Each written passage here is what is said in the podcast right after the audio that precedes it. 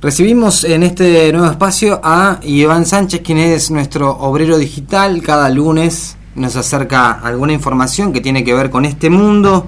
A veces es básicamente hablar de máquinas y hablar de inteligencia artificial, de un montón de cosas. Otras veces es meternos un poquito más en las decisiones que toman aquellas personas que están detrás de todos estos movimientos. Son propios mundos, no los que se abren a través de ciertas personas que son eh, de alguna manera las que dirimen el mundo digital. Primero lo saludamos a Iván que está del otro lado. ¿Cómo andás? ¿Todo bien? Hola, ¿cómo están? Todo muy bien. Bueno, me alegro, me alegro que así sea. Nos metemos en distintas temáticas que tienen que ver con la tecnología, con inteligencia artificial, con muchas cuestiones de avances en la tecnología, pero en este caso nos vamos a una persona de carne y hueso que es Elon Musk, ¿o no? Nos vamos a Elon Musk, que incluso estaba repasando justamente, fue la primera columna de este año. Ah, sí, Eh, mira. Claro, la, la compra de Twitter, que fue la- aquella vez que aparecí por la radio, aparte. Ah, ahí va, mirá. Este, eh, que, que en ese momento recuerdo que la columna iba por el lado de que la había querido comprar y todavía no era oficial. Claro, ¿y ahora qué Y que- pasó?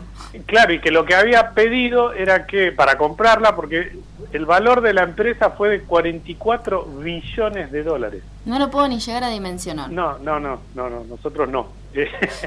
Elon Musk sí, porque dice, según su, su Wikipedia, eh, su valor hoy es de 208 billones de dólares, su, su patrimonio neto. Ajá. O sea que imagínate que fue un vuelto comprar, porque incluso cuando hay una compra de empresas de, de- en estos en estas cifras, Sí. lo que pasa es que tiene inversores de distinto tipo, no es que la pone toda él, ¿no?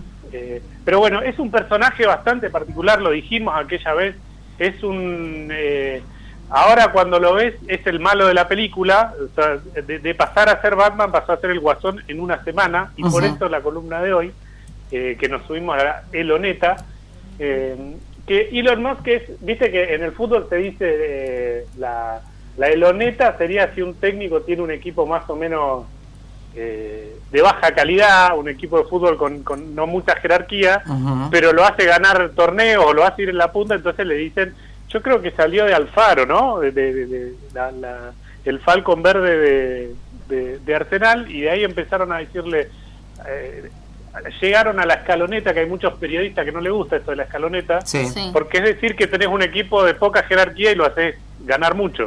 Sí. y es la selección argentina. Claro, Claro. sí. Entonces bien. la eloneta es que nos subimos todo, de repente parece que el, el culpable de todos los males de las redes sociales es Elon Musk en una semana.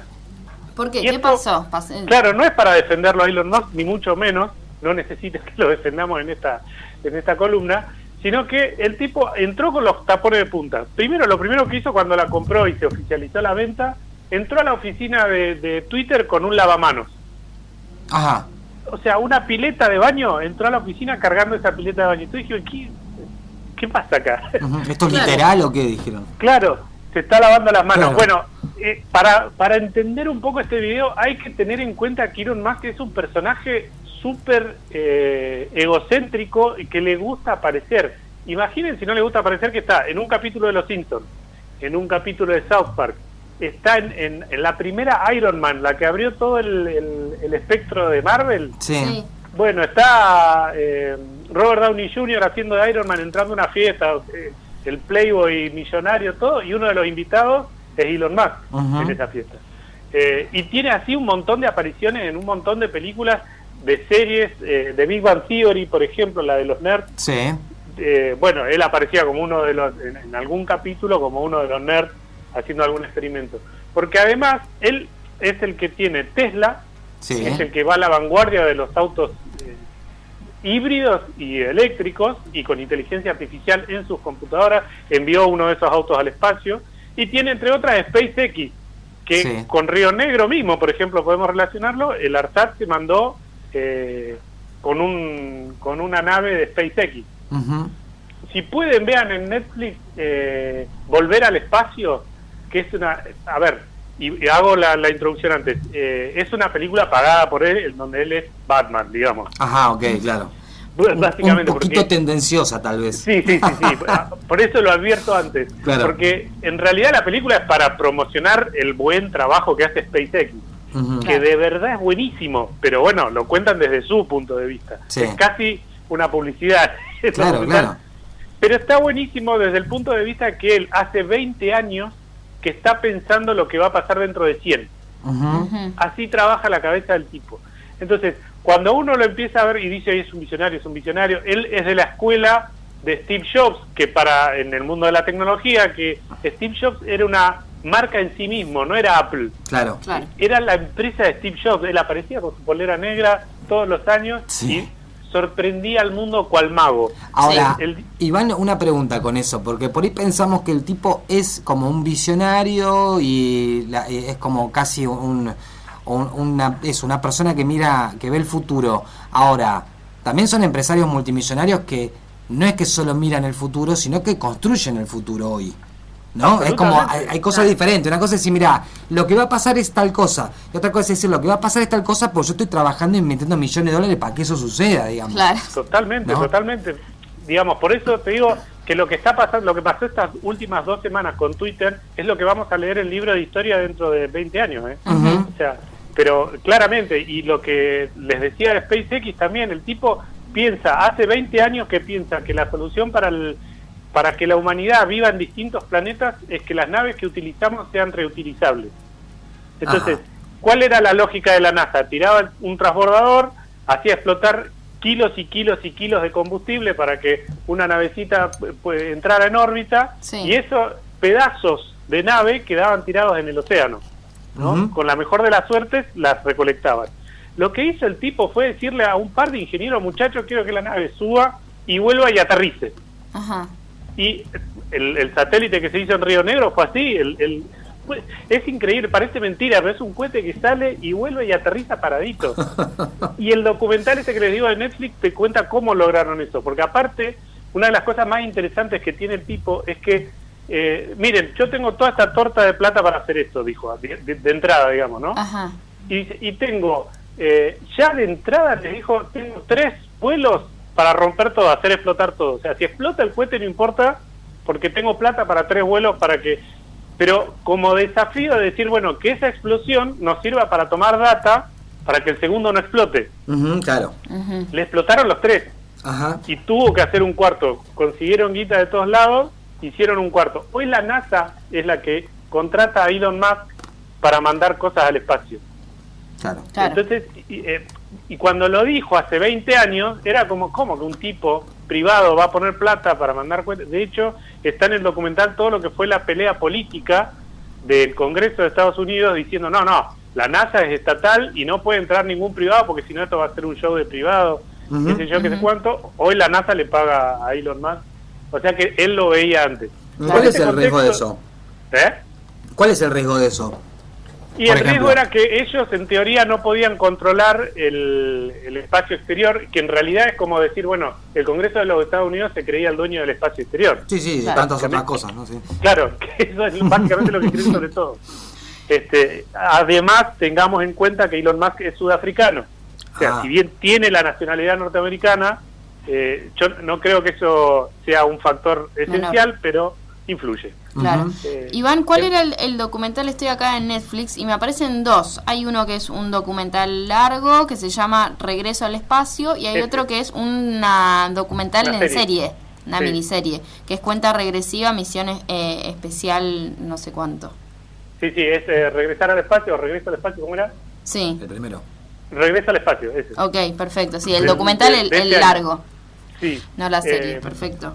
Que, que ahí, bueno, más en realidad parece poco y, y es muy interesante porque, bueno, justamente lo que cuenta es que tras nueve años de no mandar a nadie al espacio por un montón de, de circunstancias, eh, mandan a dos tripulantes y están los dos tripulantes hablando y es muy, otra vez, las entrevistas eh, hablan sobre la humanización de los tipos que van al espacio, vuelven, su familia. Claro. Eh, eso me parece a lo más interesante también. Pero más allá de eso, la, la visión del tipo, los, los autos eléctricos que, que está inventando. Y en los autos eléctricos hay mucha inteligencia artificial que es lo que quiere aplicar ahora en Twitter. Entonces, volvamos. Volvemos a Twitter. Twitter. Sí, Entró con un, Twitter. con un lavamanos, ¿por qué? Porque él dice que lo que pasa en Twitter es que no hay libertad de expresión. Ajá. Y ahí es donde todos se pusieron de la nuca. porque el, primer eh, editorial que yo recuerdo, que es una revista que se llama Diverge, que es una revista de tecnología básicamente, eh, casi como un referente del, del rubro a nivel mundial, y su editor, el dueño de la revista, escribió cuando entra con el lavamanos, eh, Elon la cagaste, básicamente es el título de la... Ajá. Y antes de que hiciera, de, de que tomara medida alguna, ¿eh? Sí. Ajá. Y el tipo le dice, la cagaste en realidad porque eras esto, eras Batman, eras el tipo visionario que pensaba de acá a 100 años, y te compraste un- una red social que está mirando al pasado, que, eh, digamos, el problema de las redes sociales, o, o el tema de las redes sociales hoy, es que el producto de las redes sociales somos nosotros. Hmm. Digamos, las redes sociales no venden nada. De hecho, si te pones a pensar, ayer leía a otra tecnóloga, Irina Sternik de, de, de Buenos Aires, que decía, en, todos hablan de Spotify y no tenemos, no somos dueños de nada. Los CDs juntan tierras en algún, juntan tierra en algún rincón de la casa y la verdad es que vos pagás una mensualidad de Spotify para escuchar una música de la que no sos dueño. Sí. ¿Entendés? Antes comprabas el CD, por lo menos para uso personal, eras el dueño de ese Claro, CD. aunque sea te quedaba a vos, como lo que Claro. quieras. Hmm. Ahora lo único, por lo único que pagás es como un alquiler, digamos, no pagás la Exacto. casa, estás pagando Sí. un alquiler. Sí. Entonces le pagás a un tercero para escuchar una, mu- la música que te gusta cada tanto, Sí. digamos, básicamente. Entonces el producto somos nosotros y el producto de Twitter sobre todo somos nosotros porque es lo que generamos contenido. Entonces, el- cuando vos te entras a meter en lo que es libertad de expresión y el producto, que es lo que te tiene que dar plata, que es la gente, ahí el- lo que le dice el de Diverse es la cagaste porque en realidad te compraste vos el problema, no la solución. Claro. No aportaste una solución. Porque a nadie le gusta, todos piden moderación de contenido, pero a nadie le gusta ser moderado. Claro.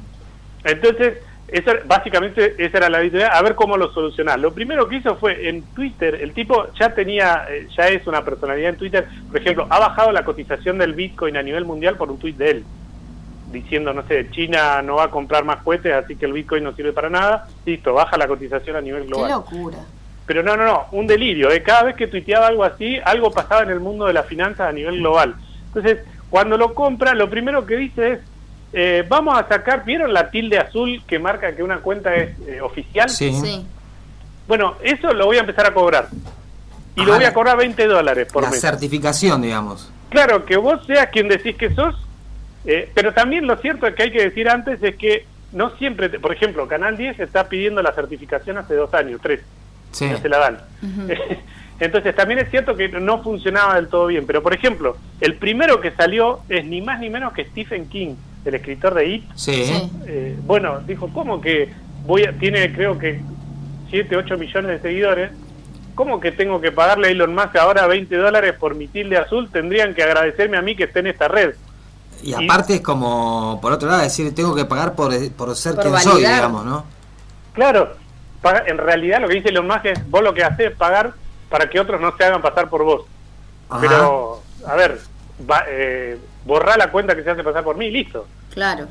Y aparte de años de, de que la tilde azul fuera gratuita, fuera un trámite, digamos. Vos Claro. hacías el trámite, decías que sos, vos sos vos, y sobre todo esto hay que tener en cuenta con los políticos, porque uno de los tweets que dijo después de que la compró es, si me pagaran un centavo por cada vez que me preguntan si le voy a volver a dar de alta la cuenta a Donald Trump, Twitter estaría cuñada de dinero.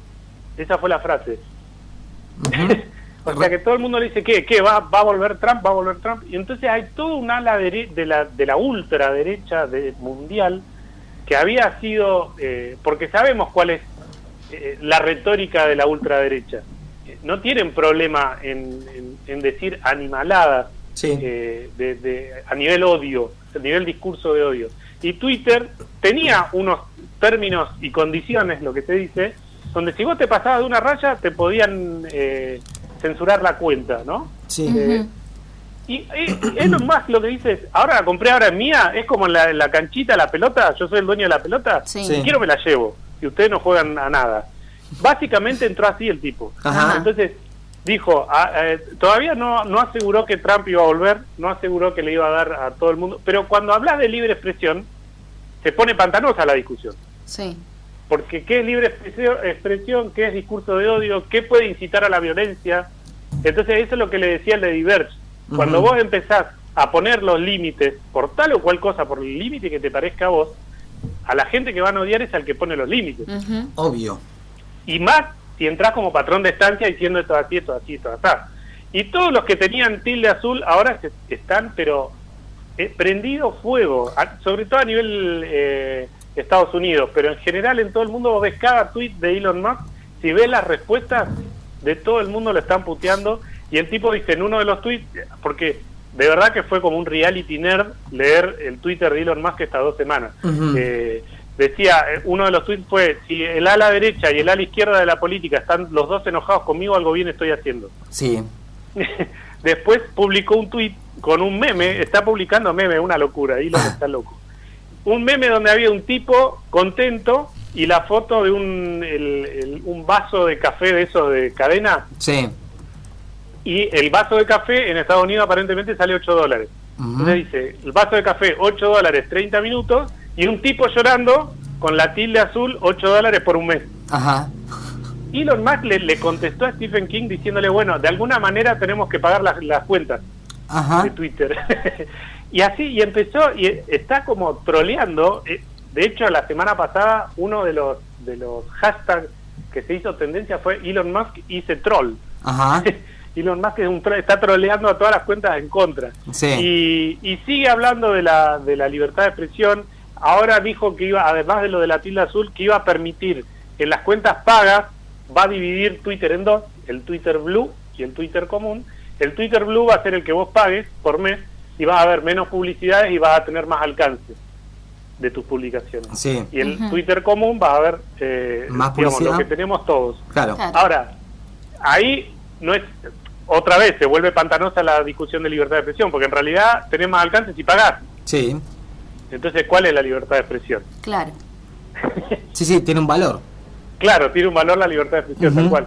Y lo- Así que, eh, de entre todas estas cosas hay muchas más, por supuesto que no entran en una columna, pero imagínense que en una semana eh, se volvió de, de Batman al Guasón en nada, eh, y, y está todo por decir, porque en realidad él cree que uno de los tweets fue que lo boicotearon un grupo de activistas de Twitter y sus eh, ya bajó en dos semanas bajó la, la- el revenue que le dicen ellos que son las ganancias de la empresa Sí.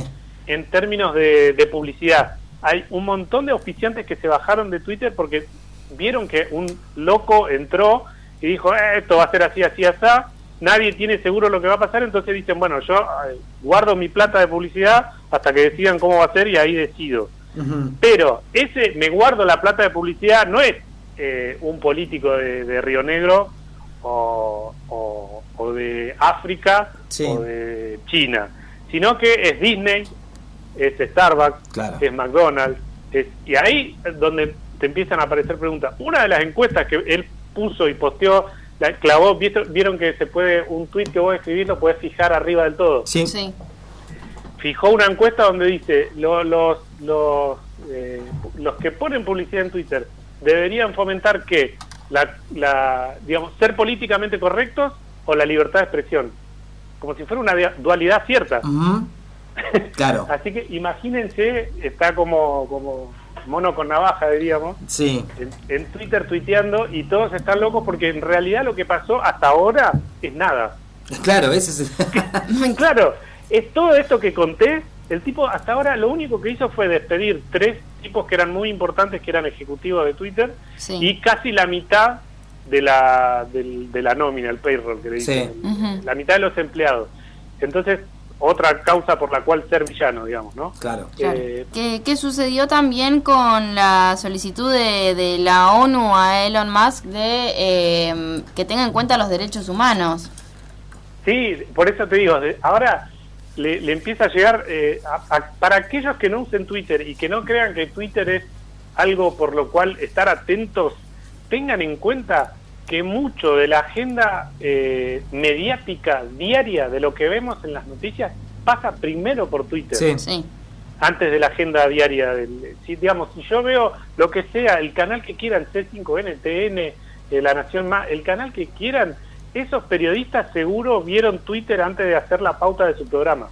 Sí, seguramente. Entonces, cuando tenemos en cuenta esto y que el tipo dice que se pone la capa y va a ser el Batman de la libre expresión, eh, una de las frases que utilizó, que me la anoté, es Twitter necesita convertirse por lejos en la fuente más acertada de información sobre el mundo. Esa es nuestra misión. Ese es uno de los últimos tweets que escribió. Eh, con lo cual, todas estas peleas de a ver si hace el texto más largo, recordemos que Twitter es de 240 caracteres, pueden escribir el, texto, y una de las cosas que dijo es que iba a abrir a que puedan escribir el texto los de Twitter Blue, ¿eh? Los de, claro, sí, sí, obviamente. Siempre.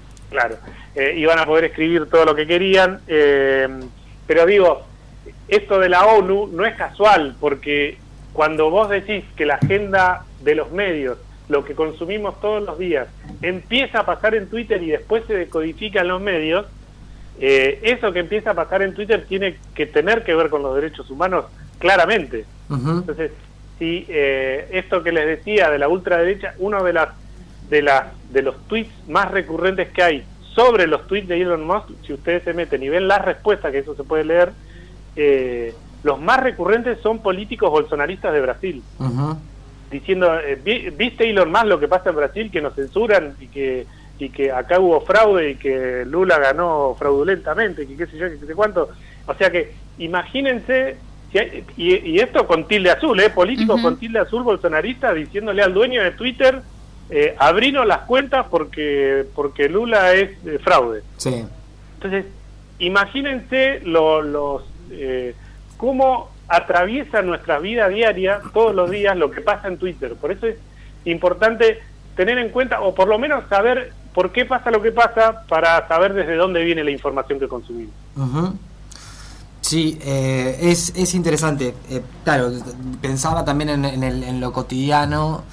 Eh, es real que Twitter como va mostrando un poco esas cosas. Pensaba también en ese hecho de, extender la posibilidad del comunicado que uno haga en Twitter. Y digo, eso no perderá un poco la esencia porque también lo interesante en un punto de Twitter es... Lo breve. Claro, una cosa breve. Y viste, qué sé yo, y que te tiren un link y vos entras a una página y le das como tráfico a otras cosas. Acá si podés, podés empezar a casi meter una nota entera en, el, en, lo que es eh, tu feed o tu posibilidad de, escribir. Eh, y bueno, ya como que hay otras, como que todo se centraría en Twitter este, y se cierra como un poco el ciclo ahí, digamos, no vas, no es una, una ventana o una puerta hacia otro lugar, sino que queda como todo ahí centrado, digamos, ¿no? Eh, claro, y aparte es una, una, una sala de debate eterna, digamos. Claro. y, a veces sí, es medio raro Twitter, qué sé yo. Sí, porque aparte tenés este, desde eh, Gran Hermano, todo lo que pasa, todo lo que, el, digamos, el boom de Gran Hermano eh, a nivel público pasa en Twitter, no en la tele. Claro. Eh, después, qué sé yo, lo que va a ser el Mundial, por ejemplo, el Mundial de Fútbol, sí. el debate del público pasa por Twitter, no por la televisación de un partido. Y eso los medios de comunicación hoy lo saben y lo adoptan. Claro. Bueno, Iván, te agradecemos este contacto y nos encontramos el lunes que viene. Dale, ustedes, un gran abrazo. Abrazo, hasta luego. Gracias, Iván. Pasaba Iván Sánchez, nuestro obrero digital, para hablar hoy sobre el mundo de Elon Musk. Seguiremos hablando de esto seguramente porque es uno de los líderes, por lo menos, de las redes sociales. Después veremos para de qué otras cosas se pueden desprender de ahí o hacia dónde se puede ir.